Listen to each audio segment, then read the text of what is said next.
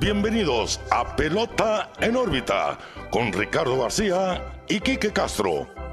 Comenzamos.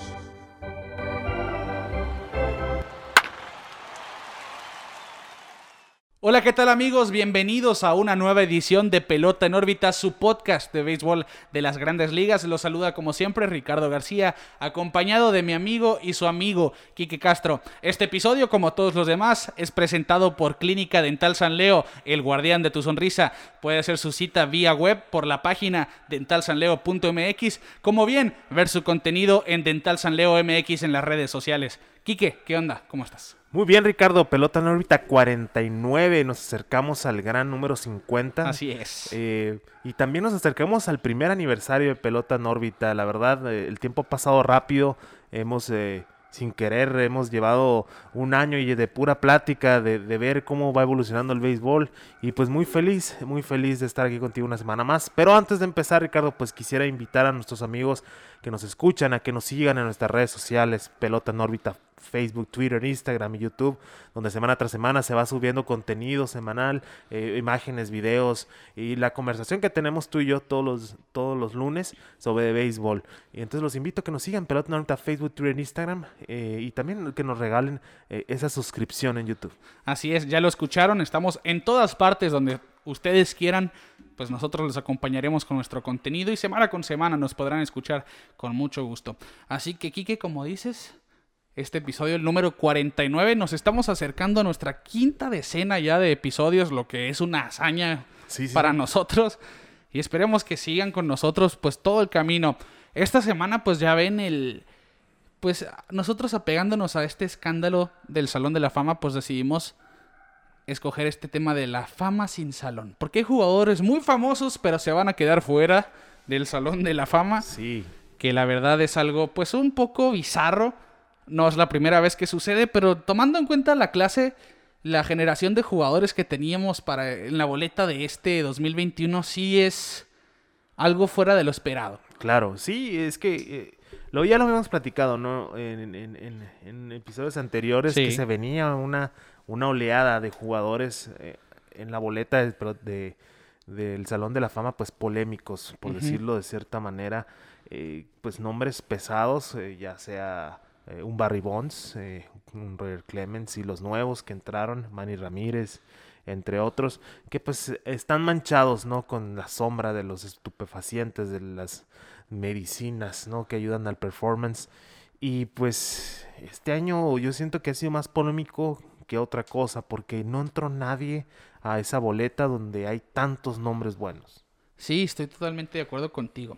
Por primera vez desde el 2013 y es la séptima ocasión en la historia desde la creación del Salón de la Fama que no hubieron seleccionados para Cooperstown, por lo menos por parte de la Asociación de Escritores de Béisbol de América, porque sabemos también que existe pues el comité de veteranos que ya cuando existen jugadores que quedan eliminados de la boleta del Salón de la Fama en la cuestión de la votación, pues pueden elegir, ¿no? A jugadores como fue con Alan Trammell hace un par de años.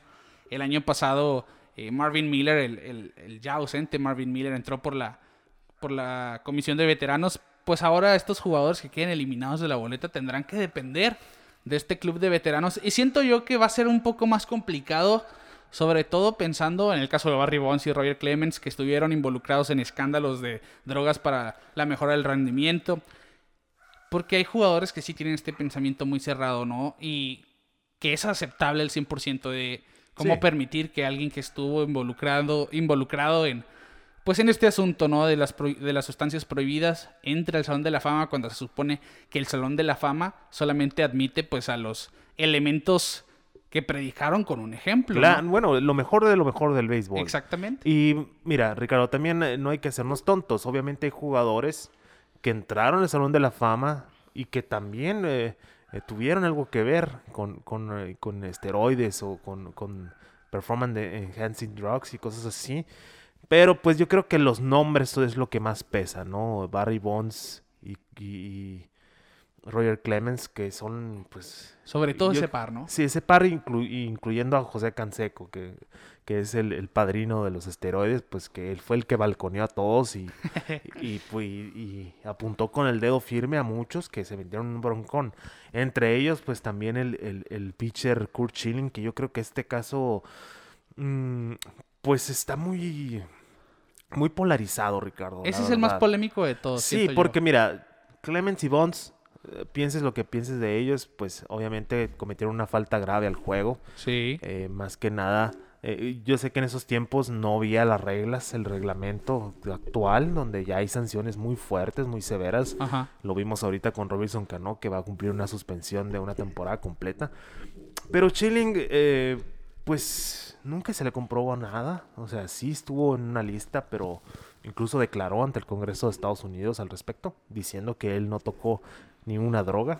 Vamos a creerle. Pero ahí lo tienen afuera por cuestiones pues ya más políticas, ¿no? Más... Por comentarios eh, inflamables, por decirlo así, Sí, que sí. prendían a la grada, que realmente atentaban contra la sociedad, por decirlo de alguna manera.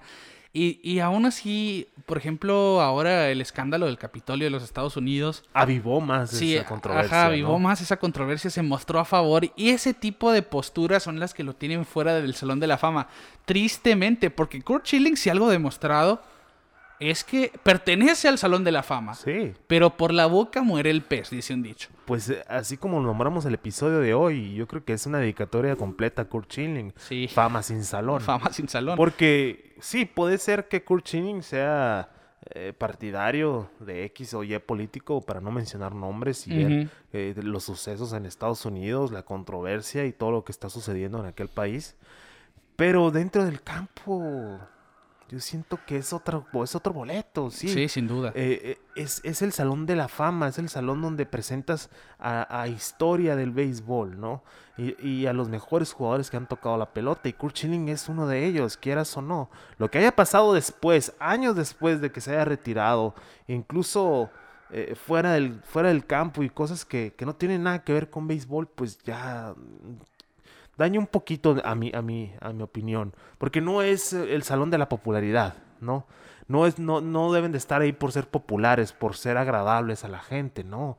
Incluso Ted Williams eh, se dice la historia que, que no era agradable con la gente y que no, no saludaba a la gente, nunca tocó su gorra después de un home run o saludar a la gente después de un home run. Sin embargo, fue un excelente Eh, pelotero. Sí, ¿no? claro, claro. Y, y ahorita lo vemos con Kurt Schilling que sí, eh, lamentablemente tiene ideologías políticas que no coinciden con los tiempos actuales, pero mm, no siento que, que haya sido, bueno, o que sea suficiente para no darle el pase al Salón de la Fama. Si nos ponemos a ver los numeritos de Kurt Schilling, tomando pues la postura de, de Quique y, y de pelota en órbita realmente, porque yo estoy totalmente de acuerdo contigo. Probablemente es uno de los mejores pitchers, si no es que el mejor en la postemporada. En 19 salidas, una efectividad de 2.23, 11 juegos ganados y 2 perdidos, técnicamente una garantía sobre la loma cuando se trataba de los playoffs. Tiene tres series mundiales con dos equipos distintos, los Diamondbacks del 2001, 2004 y 2007 con los Medias Rojas de Boston.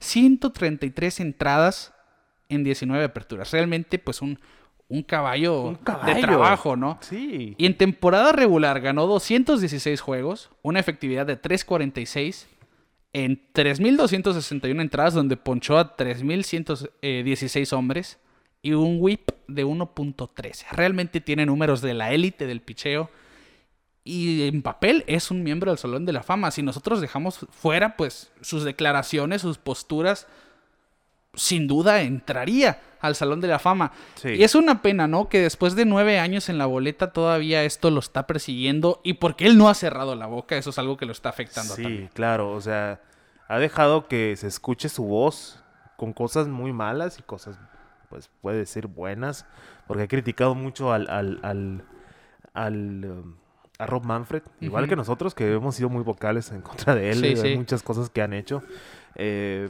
pero pues tampoco no ayuda a su caso, ¿no? Y él mismo está diciendo, hey, sáquenme de la boleta ya, no quiero estar en la boleta, él sabe que no lo van a elegir, quiero... Y, y eso se llama, eso yo lo veo como una forma de dignidad por su parte, ¿no? De, Claro, claro. Yo veo que, que no me van a elegir, como dices. Así que bueno, sáquenme. Yo voy a depender del comité de veteranos. Claro. Porque yo siento que ellos iban a tener fe en mí como jugador, ¿no? Y yo, yo siento que, bueno, también se precipita un poquito diciendo, sáquenme de la boleta, ¿no? Ya, Sí. ya que, pero bueno, como digo, es parte de la dignidad de él como jugador, su mismo orgullo. Claro, claro. Pero sí, hoy por hoy, y viendo el ejemplo de jugador que fue Kurt Schilling, yo, yo siento que ustedes estarán de acuerdo conmigo, Kurt Schilling merece estar dentro del Salón de la Fama. Siento que en este caso sí hay que separar un poco la persona con el jugador, ¿no? Sí. Porque. No Son, sé. son, son razones que no están afectando con el juego directamente. Sí, cierto. Siendo deportista, siendo un atleta profesional, eres un, Eres un ejemplo a seguir. eres un ejemplo a seguir. También eres un, un generador de opinión pública, sobre Claro, todo cuando tienes muchos pública. seguidores. Y esto es lo que lo, lo está llevando a él entre las patas, por decirlo de alguna manera. Pero que- vámonos a sus tiempos, vámonos al, al 2001, 2002, 2003, 2004, donde no se escuchaba nada lo que está escuchando ahorita.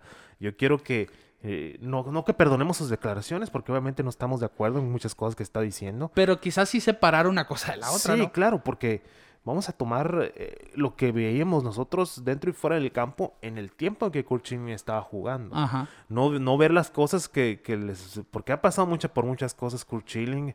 Tuvo malos eh, inversiones en una empresa de videojuegos. tuvo una batalla contra el cáncer que la libró. Eh, y la verdad, pues este, esto lo está... Está haciendo que, que se aleje del juego. Y eso es algo que la verdad, pues no quisiéramos mucho. Ya lo hubiéramos visto como coach de picheo, incluso manager.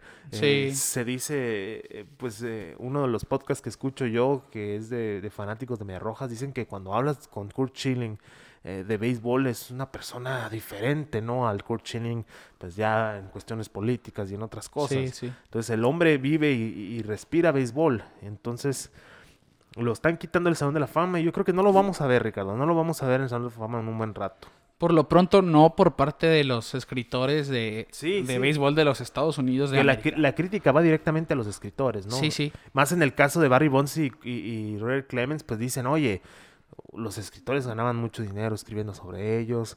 eh, la batalla del home run que ya platicamos en un episodio, si no lo han escuchado, los invito a que lo escuchen. eh, que decían, eh, festejaban, ¿no? Los, los eh, logros de Sosa y de Maguire. Y son personas que pues estuvieron haciendo trampa todo el tiempo, ¿no? Hay como una doble moral que están pidiendo pues que, sea, que, que- sean eh, congruentes en muchas cosas, ¿no? Pero bueno, están castigando a los jugadores. Una lástima no ver a ningún, eh, en un jugador, ningún jugador por el momento, como dices, todavía está el voto del, del colegio Sí, sí. de veteranos. Pero bueno, vamos a ver qué pasa, Ricardo, porque sí. Por lo eh, pronto, Kurt Schilling, pues en su noveno año queda descartado. 71.1%. Le faltó 3.9 de porcentaje para 16 entrar. votos. 16 votos. O sea, realmente Y el estuvo a problema nada. es que hubo muchos escritores que incluso eh, escritores más que nada escritores nuevos Sí, que entregaron su boleta vacía. sí, sí. Yo creo que eso no debería ser aceptado. No, pa- ¿para qué te incluyen en la votación, no? Claro, sí, pues sí. No, la verdad no, no, no me acuerdo qué tanto tiempo, pero necesitas tener cierto tiempo siendo escritor de béisbol para que te consideren. Es un largo proceso, ¿no? Incluso hay... hay- Y son como 490 escritores los que Sí, son sí, considerados, sí. ¿no? Y, y- pues una lástima, la verdad, una lástima. Eh, yo, yo sí quisiera ver a, a Kurt Schilling. Yo siento que Clemens y, y Bonds, nos, mm, lo dijimos yo creo en el capítulo Bonds, no lo recuerdo, pues incluyanlos, pero pongan un letrero que, que Claro, cuál fue la situación. sí, No- No, exactamente. puedes borrar el- la historia. Yo, yo tengo este pensamiento de dividir grandes ligas por etapas generacionales donde Barry Bonds y Roger Clemens sí estuvieron mal. Y no quiero decir que están exentos, pero que sí entren con ese asterisco porque Claro. cuando el béisbol se estaba muriendo, Ellos lo salvaron. ellos lo salvaron, La- igual la- que el caso que de Mark Maguire y Sammy Sosa. Y el, y el, y el comisionado en aquel tiempo, eh, Selling, Bot Bud sí. Selling, él está en el Salón de la Fama. Y, y él sabía todo lo que estaba pasando. Él lo permitió, sí, Él, él se hizo de la vista gorda muchos años hasta que ya de plano estabas viendo jugadores de dos metros con unos músculos enormes eh, que ya no podías esconder lo que estaba pasando y fue cuando empezaron pues las represalias y, y este reglamento tan fuerte que están viviendo ahorita los jugadores que yo estoy de acuerdo con ello, la verdad. Eh, porque una cosa es eh, competir tú siendo limpio, aunque dicen, no, las malas lenguas que nadie está limpio, pero bueno, a, a competir con alguien que está metiéndose estupefacientes. Entonces, eh, está muy complicado. eh, va a ser una batalla de muchos años, Ricardo, la verdad. Eh, siento que 20, 30 años de, de los sucesos de, de la era del béisbol, de los esteroides todavía, pues es un, es como una galla todavía, ¿no? Ahí en el, Sí, sí. una quemadura que todavía no sana para muchas personas. Yo no estoy diciendo que estoy de acuerdo de todo lo que sucedió, pero simplemente es parte del béisbol, es parte de la historia y muchos lo disfrutamos. Entonces, es el salón de la fama, no el salón de la popularidad, la verdad. Sí, yo, yo estoy totalmente de acuerdo en esa parte. Y también estoy de acuerdo contigo, pues que el caso de Bonzi Clemens es mucho más difícil. Porque también fue su noveno año. Recordamos, pues, las bases para entrar al Salón de la Fama. Después de retirarte, tienes cinco años antes de entrar a la boleta de, de votación. Y tienes 10 años en la boleta, siempre y cuando en cada uno de estos años tengas arriba del 5% del- en la votación. Sí. Y ya el, el próximo año, pues tenemos. Eh, Es un milagro el que se necesita. ¿eh? De Barry Bonds y de Roger Clemens, incluso de Kurt Schilling, que pide que lo saquen de la van boleta. dos años que se queda corto. Sí, Kurt- corto Kurt por nada. Y, ¿no? y yo creo que por eso entra esa desesperación Sí, de él. Se ha quedado a nada. Porque sabes, identificas quiénes son los que no te quieren eh, adentro y sabe, yo creo, Kurt Schilling, por qué no lo están votando. Obviamente no estamos diciendo que a fuerzas tiene que entrar. eh, sí, como sea. Pero sí parece, votación, pero sí parece, es algo muy inusual es no ver un casa jugador, de brujas. Sí, o sea, se nota que es con intención, ese es el problema. El próximo año, pues ya tenemos nombres como Ale Rodríguez, eh, David Ortiz, Mac Teixeira, Jimmy Rollins, Ryan Howard, Tim Joe Nathan. Lincecum. Eh, Tim como que la verdad a mí ese nombre, pues ojalá y sí, no, no sé si sea, ¿no? Eh, para, para un Salón de la Fama, pero bueno, el nombre pesa mucho. Tim Lindsay, Sí. Prince Fielder, un jugador que la verdad se nos fue. ese jugador exclusivamente Prince Fielder, se nos fue especialmente antes de tiempo y no se murió. Sí, se- él, él se fue antes de tiempo y yo creo que por eso va a ser como que un asunto que no, no creo que salga a la boleta en su primer año, No.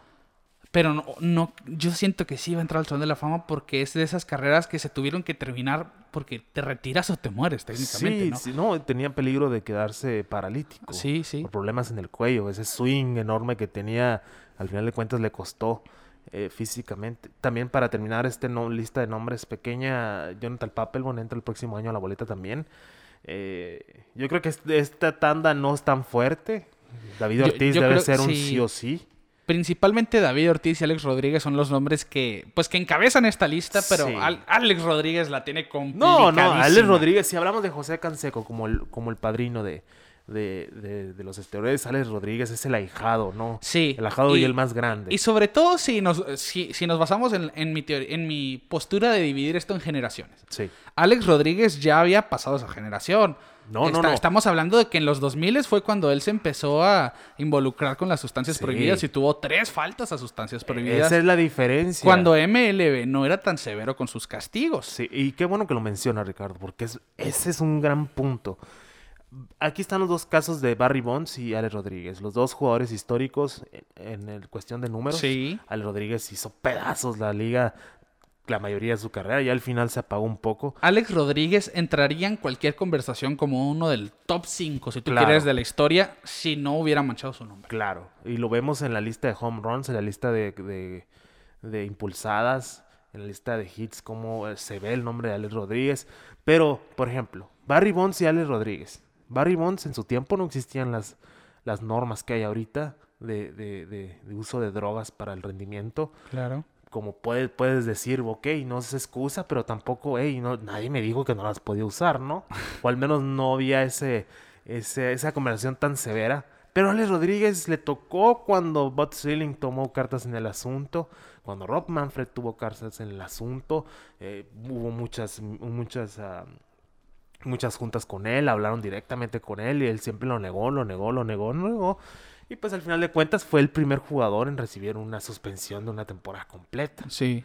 Y pues un jugador de los Yankees de Nueva York ganando millones y millones con un contrato de 10 años. Y sobre todo en una franquicia tan ejemplar como los Yankees. Exactamente. Entonces ahí ya vemos la diferencia entre dos individuos que, bueno, digo, ya sabía lo que estaba haciendo. Claro. La verdad. Y David Ortiz eh, se, le, se le nombró alguna vez en una lista, en el Mitchell Report, yo creo. Sí, sí Pero al- estuvo en el al Mitchell final Report. de cuentas, yo, yo pienso que él sí se merece Salón de la Fama. Nunca se le comprobó nada. Es que hay, hay una diferencia entre el dar positivo, como el caso de Alex Rodríguez, Sí. y en muchos peloteros, el escándalo de esteroides de los noventas, el principio de los 2000 donde algunos jugadores terminaron admitiendo, saben que sí es verdad. Y el caso este del Mitchell Report, donde todo quedó inconcluso, donde realmente solo fue un escándalo, donde realmente, mientras no se te compruebe lo contrario, eres inocente, ¿no? Así es. Así, eh, siento yo que por eso ciertos jugadores quedaron exentos de este Mitchell Report. Pero sí va a ser complicado. Para la buena suerte de David Ortiz, Edgar Martínez, que, que era el bateador designado élite antes de él, ya está en el Salón de la Fama y esto le deja como que una ventana abierta a David Ortiz y ya quitar ese estigma, ¿no? De que el bateador designado no debería entrar. Es que lo que hizo David Ortiz en postemporada no puede quedar afuera del Salón de la Fama. Probablemente uno de los más clutch de todos los tiempos. Bueno, y ya para terminar un poco el tema eh, del Salón de la Fama, los esteroides y todo eso, les recomendaría que leyeran el libro de José Canseco donde habla todo este tema y uh, claramente pues en su punto de vista, ¿no? José Canseco ahorita yo creo que le afectó la cabeza un poco los esteroides porque tiene unas declaraciones infames, eh, pero pues también para que vean un poquito, ¿no? Eh, de historia y de cómo empezó todo este revuelo de, las, de los esteroides, porque el libro de José Canseco es el que hizo boom a todo, ¿no? Y que empezó el escándalo. Entonces, eh, esa es mi recomendación de la semana y ya se ha recomendado ese libro aquí. Es, y, es que fue, fue como la piedra que se levantó para que salieran las cucarachas, la piedra angular que hizo que todo, todo tomara el rumbo que tuvo. En fin, de hecho, José Canseco que ha hecho declaraciones, por ejemplo, ahora se metió en problemas con Kurt Schilling en Twitter a poner en Twitter que Kurt Schilling sería una desgracia para el Salón de la Fama. la que le contestó, dice. Sí, ¿no? Que Kurt Schilling le dijo eh, tú fuiste una, una, una, una, sustancia, fuiste una desgracia para el béisbol, ¿no? Que, que, realmente, bueno, eh, vamos a dejarlo entre ellos eso. Y ya para terminar este punto del Salón de la Fama, pues Barry Bonds y Roger Clemens alcanzaron el 61.8 y .6% respectivamente en la votación. Scott Rowland, que subió su porcentaje hasta 52.9 en su cuarto año en la boleta, así que realmente Scott Rowland tiene muy buenas posibilidades de entrar al Salón de la Fama en los próximos años. Omar Vizquel, que perdió votos después de ese asunto de violencia doméstica con su esposa. Sí. Eh, y, es que esa es una cuestión. Aquí está el ejemplo de lo que hagas fuera del terreno de juego. Te va a afectar en el mundo de la pelota. Porque sí, el, el que entra al Salón de la Fama es porque es un caso ejemplar dentro y fuera. Se considera mucho esto. Y, es lo que está castigando Kurt Schilling, precisamente. Lo que yo no puedo creer es que Gary Sheffield, en su séptimo año de la boleta, apenas tiene 40.6%. Eso es lo que es lo que a mí me desespera tanto esta situación. Sí. De que si no van a entrar estos jugadores polémicos, mínimo voten por los jugadores que sí se merecen entrar al Salón de la Fama. Ya induzcan a Scott Rowland a que vaya a Cooperstown. Ya introduzcan también, por favor, a Gary Sheffield. Todd Helton le fue muy bien en su tercer año. Eventualmente también pienso yo que pueda entrar al Salón de la Fama. Pero bueno, es cuestión de ver, son nombres que merecen estar dentro de Cooperstown. Y por el otro lado, pues en el episodio que veíamos de la boleta que habíamos comentado, pues los nuevos miembros de la boleta, como el caso de Nick Switcher, Michael Kudayer, Victorino, Dan Haren, AJ Burnett, Barricito, Letroy Hawkins y Aramis Ramírez. Ninguno de ellos alcanzó el 5%, por lo tanto en su primer año quedan fuera quedan eliminados de la boleta de votaciones. Yo creo que latinamos, ¿no? A muchos nombres. Eh, sí, por lo menos que el caso de Burnett, siento yo que dijimos en su primer año no.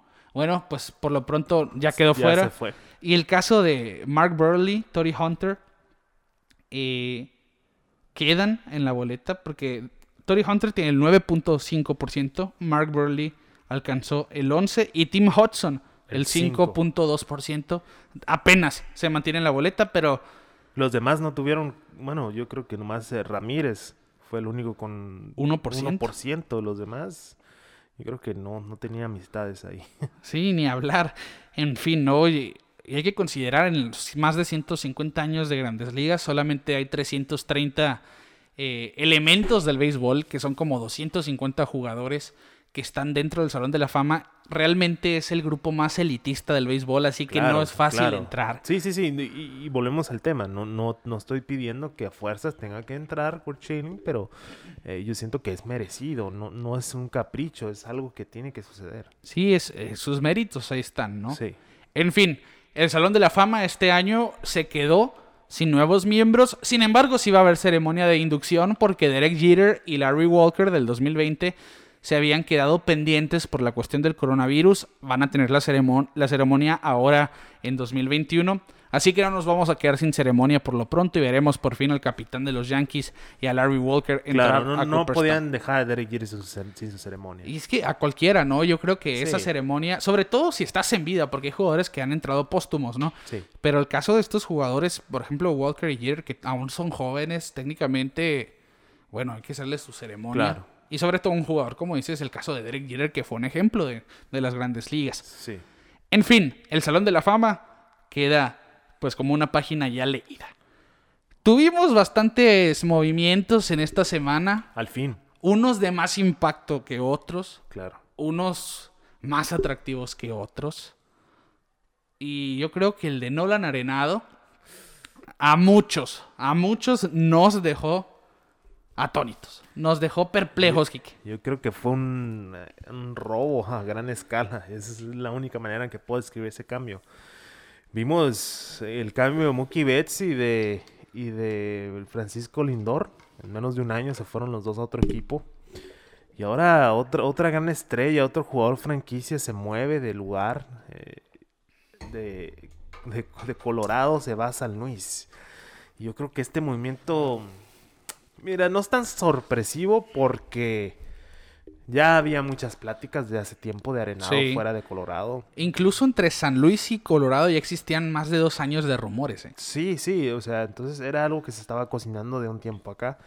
Pero lo que me sorprende son los términos del cambio. Entonces, eh, para mí fue un robo. Sin duda. Hay que hacer este paréntesis. El cambio todavía, probablemente para... Está por aprobarse. Sí, el, probablemente para el momento en que ustedes escuchen esto ya se finalizó el acuerdo ya está entre los dos equipos. Sin embargo, Nolan Arenado tiene en su contrato una cláusula de no cambio, que se espera que él la deje pasar para llegar a San Luis, porque él, él, él estaría a favor de jugar para San Luis, es lo que se dice. Y con la condición también de que su, su contrato tenía una cláusula de salida después de la temporada de 2021, es decir, al terminar 2021 él podía ser agente libre. El equipo de San Luis le estaría pidiendo que dejara esa cláusula de 2021 y la suspendiera para la temporada de 2022 para así pues el equipo realmente arriesgarse con Arenado por mínimo dos temporadas, no, no sí, porque imagínate que lo cambian y que, pida salir del contrato, ahí yo creo que no todos salen perdiendo, menos Arenado obviamente. Claro. Y, quién sabe, ¿no? Porque Arenado no gozó del mejor de los años en el 2020. Realmente tuvo un año con una poca de regresión, por decirlo de alguna manera, donde batió de 253 con 8 cuadrangulares y 26 carreras remolcadas. En sí, una temporada corta, pero venía de una temporada de 41 cuadrangulares y 118 remolcadas. En 2018 de 38 y 110. Y realmente entre 2015 y 2019 estuvo excelente y por ello yo creo que se, se consolidó como el mejor tercera base de las grandes ligas. Sí ocho guantes de oro en sus ocho temporadas como beisbolista. De hecho, está empatado con Ichiro Suzuki como la mayor cantidad iniciando una, temporada, una carrera de, de béisbol de las grandes ligas. Y se esperaba que en este cambio se suenan los nombres de Austin Gomber, John Torres, el prospecto número 9, y Lucan Baker, prospecto número 23, en el retorno a Colorado, que realmente son prospectos de, de clase media, por decirlo de alguna manera, no están dando a sus top por lo que se considera es un robo por parte de los Cardenales, porque aparte se, son 50 millones los que acompañan a Arenado. Uno pensaría, bueno, el equipo va a absorber todo el contrato, pero no, real están obteniendo apoyo monetario por parte del equipo de Colorado.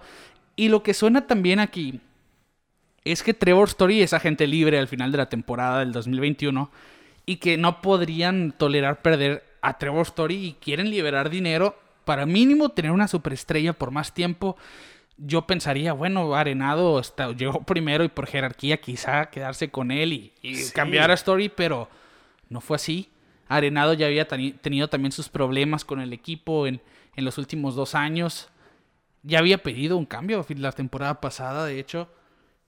Y es triste, ¿no? Ver cómo desenlace el pues la carrera de Arenado con Colorado cuando realmente pues parecía que tenían una figura para la eternidad ahí. Claro. Que tenían en, en quién basarse para construir alrededor de un equipo competitivo que no llegó a nada al final de, de, de todo, ¿no? Porque si bien los Rockies siempre han contado con una ofensiva imponente, encabezada por Arenado, Charlie Blackmon y Trevor Story. Con esos tres nombres yo creo que ya tiene un lineup muy bueno.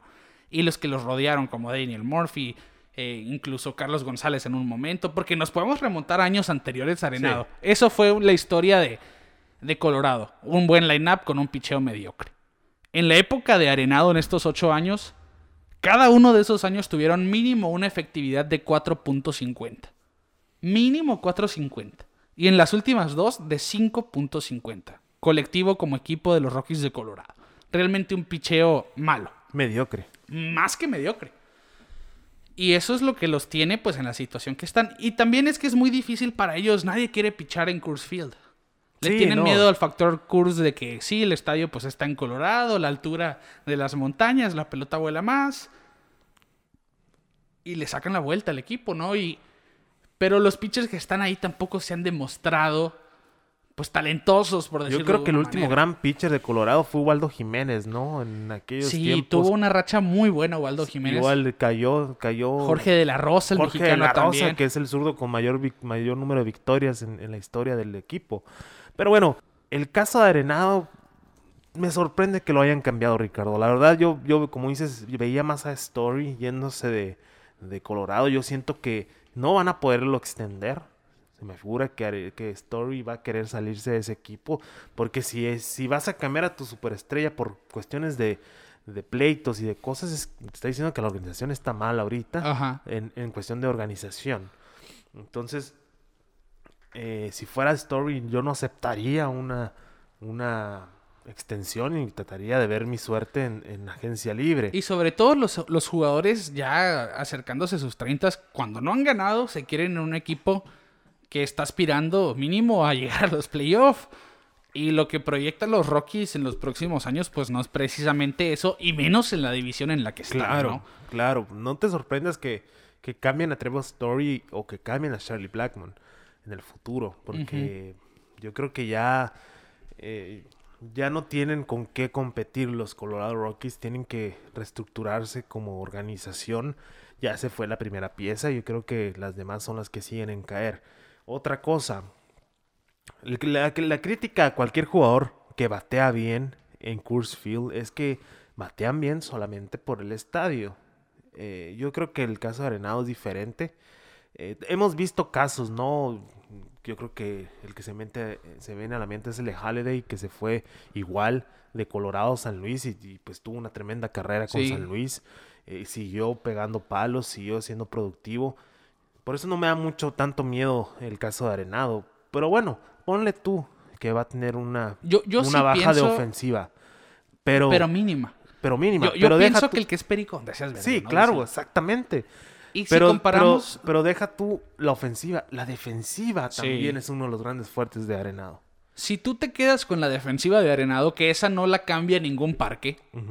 Y ponle que pegue sus 25 cuadrangulares y 90 impulsadas por temporada, ya los Cardenales están más que bien servidos. Claro. Porque son números ya de un beisbolista 5 estrellas.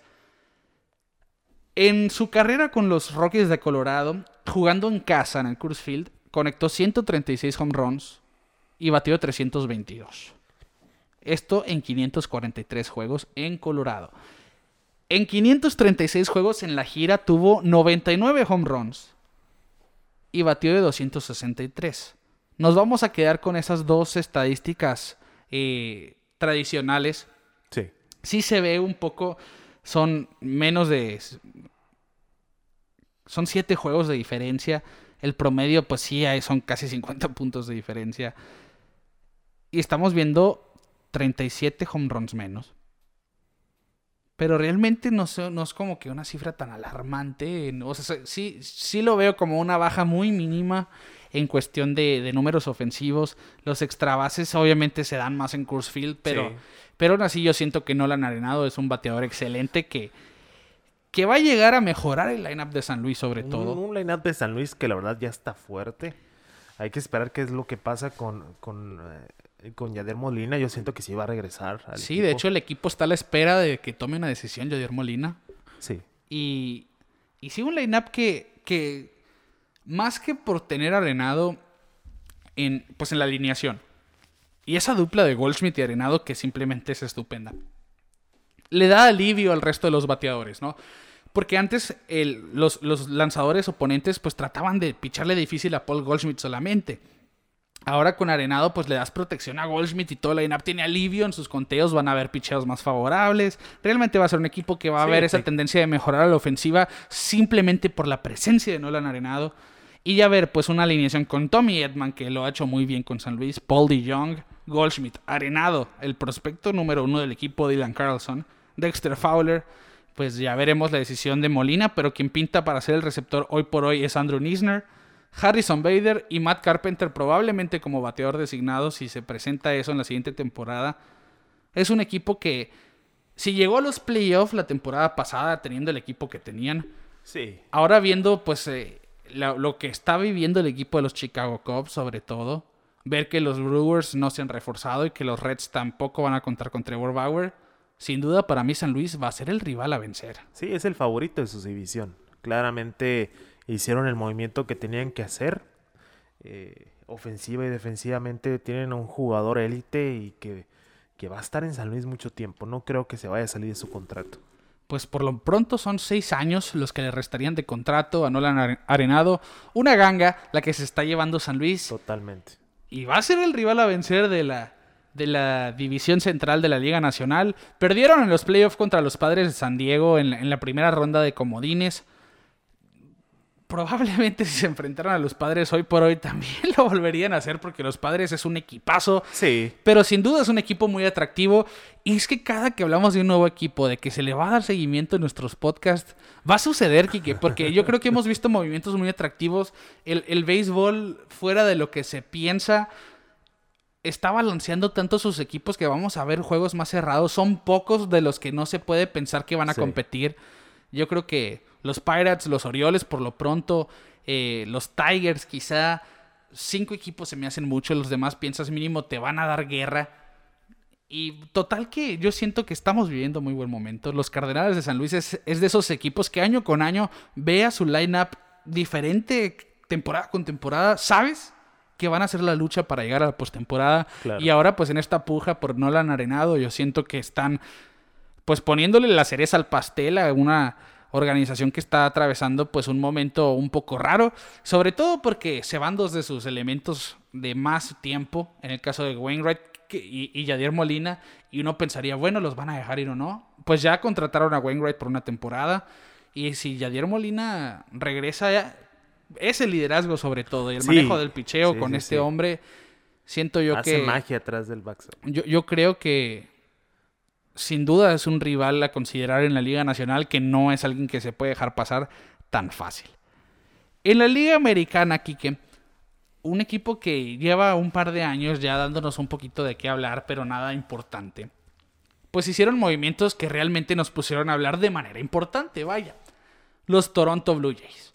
Así es. Desde que pensábamos en Vladi Guerrero Jr., ya sonaba que los Blue Jays podían ser un equipo con una base joven muy emocionante. En 2019 empezamos a ver a Bobichet al final de la temporada, Kevin Biggio, incluso Vladimir. No fue lo que se esperaba el debut de este hombre. La temporada del 2020 que llegó un poco subido de peso, se empezó a ver pues su transición a la primera base, que realmente no la estaba llevando bien en su paso por las mayores. El equipo le pidió a Vladimir Guerrero Jr. que bajara de peso, que se transformó. Se transformó Sí. Vladimir Guerrero Jr. Es otro hombre, ahora se ve 100% atlético. Sí. Y eso al final del día lo va a beneficiar. En fin, la base joven ya está lista para las mayores. Bo Bichette Jr., eh, Bo Bichette, hijo de Dante Bichette, perdón.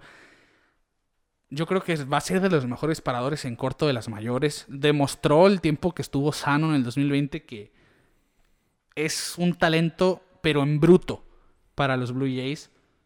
Ver también a Kevin Biggio pues haciendo esa transición a un, jugador más versátil de la segunda a los jardines. De alguien de quien se va a apoyar eh, Montoyo, Charlie Montoyo de los Blue Jays, el manager. Y ahora ver cómo suman talento a pesar de las temporadas tan buenas de Teoscar Hernández, de Hyunjin Ryu, que lo firmaron siendo el as ahora de los Blue Jays. Pues suman a George Springer. Se hablaba de que los Blue Jays estaban buscando ayuda en los jardines. Sonaba mucho el nombre de Springer, sonaba mucho el nombre de Jackie Bradley Jr. Y optan por el exastro de Houston, George Springer. Seis años, 150 millones de dólares, que es un récord para la franquicia. Sí, no, no se había visto un contrato así en Toronto. Y pues que la verdad te, tienen a un tremendo, tremendo bateador, tremendo primer bate que va a apoyar mucho a esa base joven, viene como, como un gran veterano, obvio, tiene pues la mancha de haber sido parte de ese equipo de, Astros del 2017, pero yo creo que Springer es de esos jugadores que se quiere distanciar de esa fama, que quiere ser parte de un equipo pues ganador y, y un equipo joven, ¿no? Y ahora él va a ser el veterano de ese equipo, apoyarlo eh, de las maneras pues que un veterano sabe, instruyendo a los jóvenes, eh, ya tiene mucha experiencia en postemporada. Y, sobre todo por lo que dices, él ahora es el veterano, pero cuando él estaba en los Astros de Houston, cuando empezaba esa dinastía antes de que pasara lo que pasó, se hablaba de los Astros como se habla de los Blue Jays. Tiene una base joven impresionante, talento a montones, el futuro es brillante y demás. Bueno, pues ahora viene de esas experiencias, quitando lo negativo, a traerlas a un equipo 100% joven, realmente joven como los Toronto Blue Jays. Y sobre todo porque es probablemente uno de los mejores bateadores eh, en la postemporada de la actualidad, sobre todo. Es excelente jardinero y va a aportar mucho ese equipo, los Blue Jays. Yo siento que fue la firma acertada y, siento que es una buena. que queda bien en ese equipo de los Blue Jays, sobre todo. Claro, lo vimos pues eh, en la postemporada pasada ese equipo que sorprendió de los Astros de Houston, la verdad, callando bocas a, bastante gente, incluyéndome a mí, llegando a la serie de campeonato contra los Tampa Bay Rays. Y Springer fue clave en, esas, en esos juegos, la verdad, tuvo un excelente postemporada 2020. y siento que que va a ser un, movimiento positivo. Ya lo dijo en su conferencia de prensa, que él está emocionado de representar a Toronto, que representa un país entero, pues, siendo el único equipo de Canadá. Así es. Y pues siento que el escenario del, este de la americana le va a beneficiar mucho a George Springer. Yo estoy totalmente de acuerdo contigo. Sobre todo porque son parques de bateo. Sí. La mayoría... Eh, va, a ser algo que lo va, va a hacer que sus números suban un poco también. Pero sin duda el talento de George Springer, sumándose el talento de los Blue Jays, es una gran adición en Toronto. Por si fuera poco, también firmaron a Marcus Simeon, que fue finalista del MVP hace dos temporadas por un año y 18 millones. Hoy por hoy se piensa que va a jugar la segunda base. Al equipo de los Blue Jays les gusta la versatilidad en sus jugadores. Por eso hemos visto a Biggie jugar a, a, jugar los jardines y la segunda base, las paradas cortas. A Lourdes Gurriel jugar de todo también. Y muy probablemente Simeon esté rodando en el cuadro entre la segunda, las paradas cortas y la tercera base.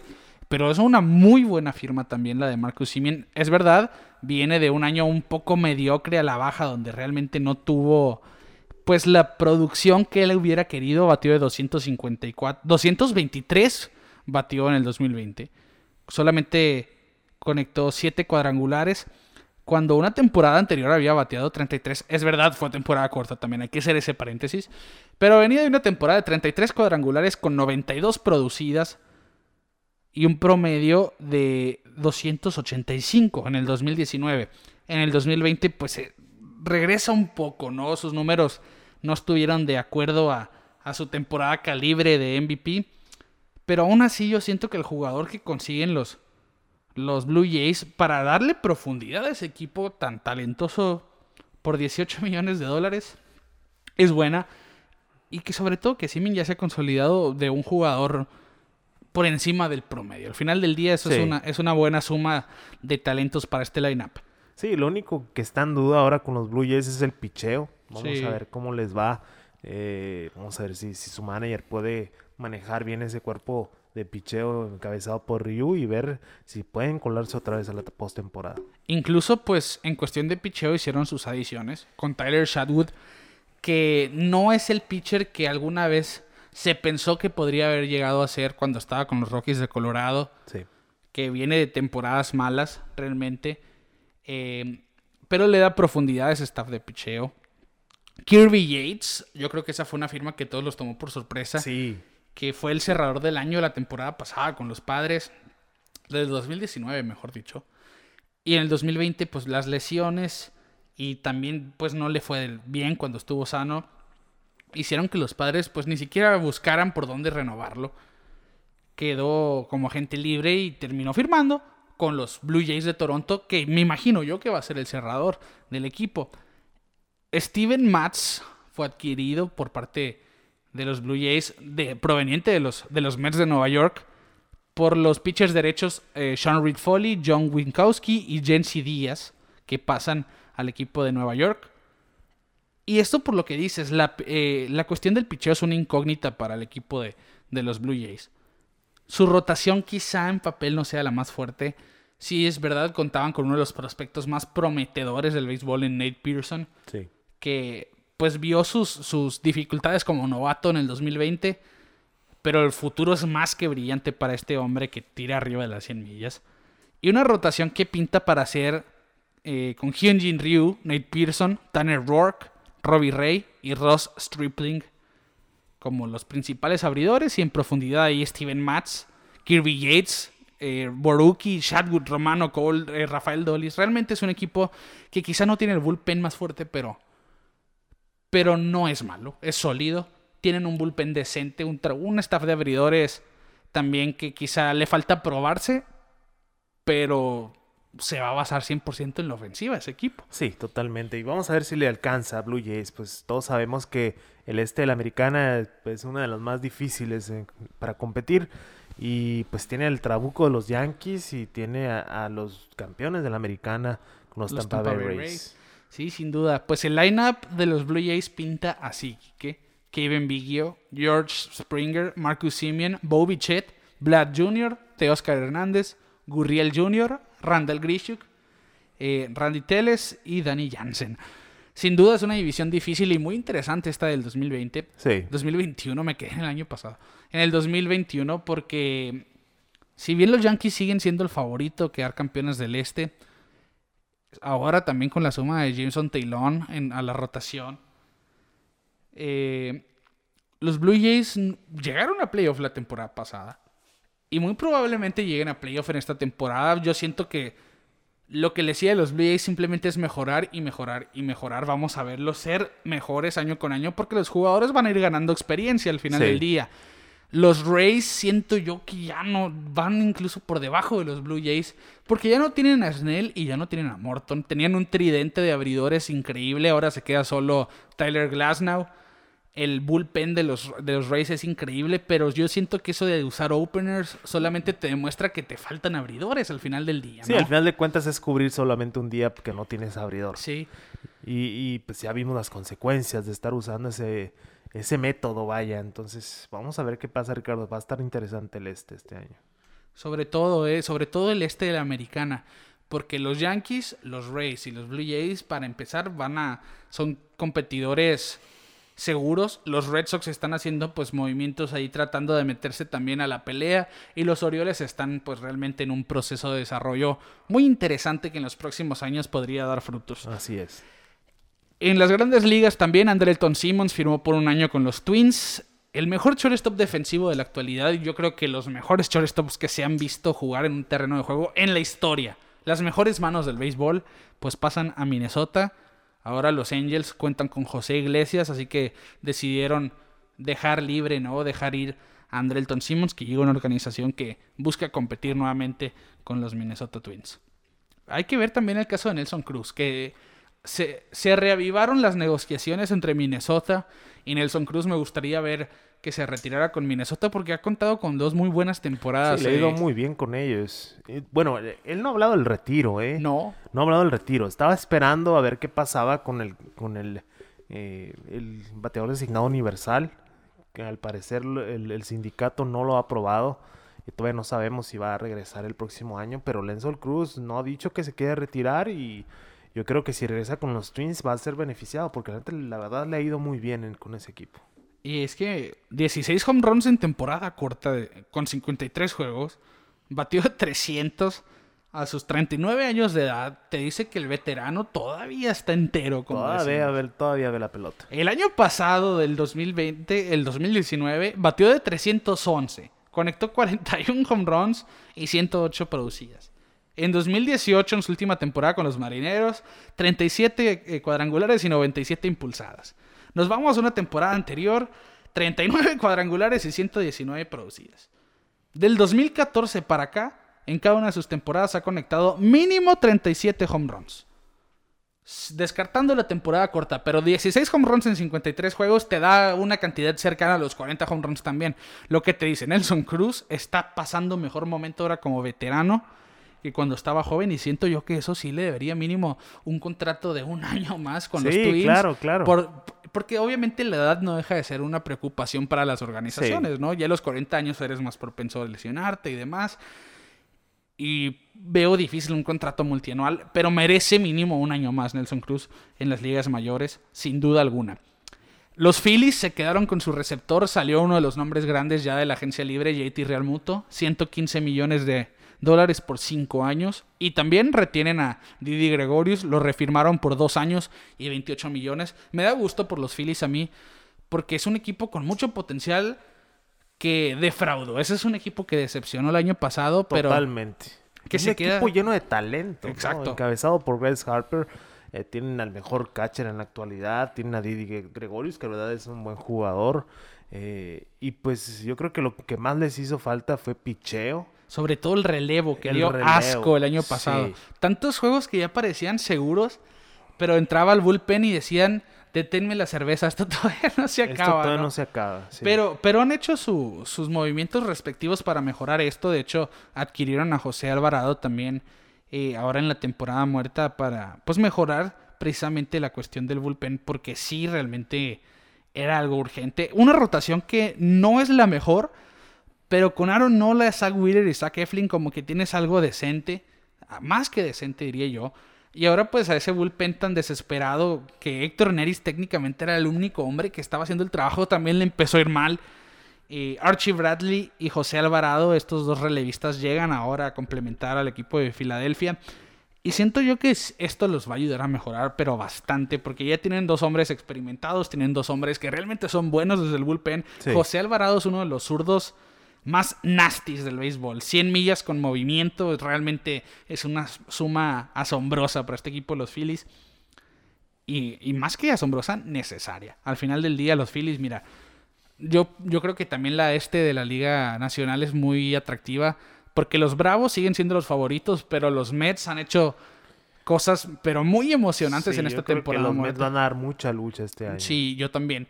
Y los Phillies no se descartan. Los Marlins, sin un formato de playoffs extendidos, quién sabe si repitan el milagro de los milagrosos Marlins del Sí. 2020. Y al final del día, los Nationals sigue siendo un equipo competitivo también. Sí, sí, sí. La verdad, eh, la adquisición de John Lester que, que va a ayudar a esa rotación que ya es de oro, la verdad. Sí. Eh, Están para competir, simplemente uno- unos pequeños ajustes que Y, hacer. y no lo había pensado, ¿eh? Porque tienen a Max Scherzer, Steven Strasburg, Patrick Corbin, ese tridente de lujo ya. Aníbal Sánchez, que si no me... un, no- un buen número 4. y ahora John Lester pensado como un quinto, realmente, eh, pues estamos hablando de un jugador con demasiada experiencia, un caballo de entrada sobre todo, que sí, sus últimas temporadas no han sido las mejores, pero re- realmente lo ha hecho muy bien. Aníbal Sánchez es agente libre ya. Ok. Esa es la razón por la que firmaron a John Lester realmente. Aníbal Sánchez ya va a ser agente libre, ya es agente libre. Y no, no, no debería tardar en firmar, aunque tuvo un 2020 espantoso. Pero aún así, la profundidad de la rotación de los Nationals es muy interesante. Sí. Sobre todo la llegada de Schwarber y de Josh Bell que mencionamos en episodios anteriores, sumándose pues al madero de Juan Soto, Ryan Zimmerman que vuelve por un año con los Nationals. Las dos divisiones del este son muy interesantes. En fin, aquí la, la firma que, pues como mencionas de John Lester, le da profundidad a ese equipo. Y para cerrar este asunto de las contrataciones, Eddie Rosario llega a los indios de Cleveland por un año y 8 millones de dólares. Eddie Rosario, a mi punto de vista, es uno de los jugadores más subestimados del béisbol. Sí, y la verdad, pues eh, va a tomar eh, el lugar de, de ser la estrella, ¿no? Porque siento que no ha brillado lo suficiente en, en su carrera.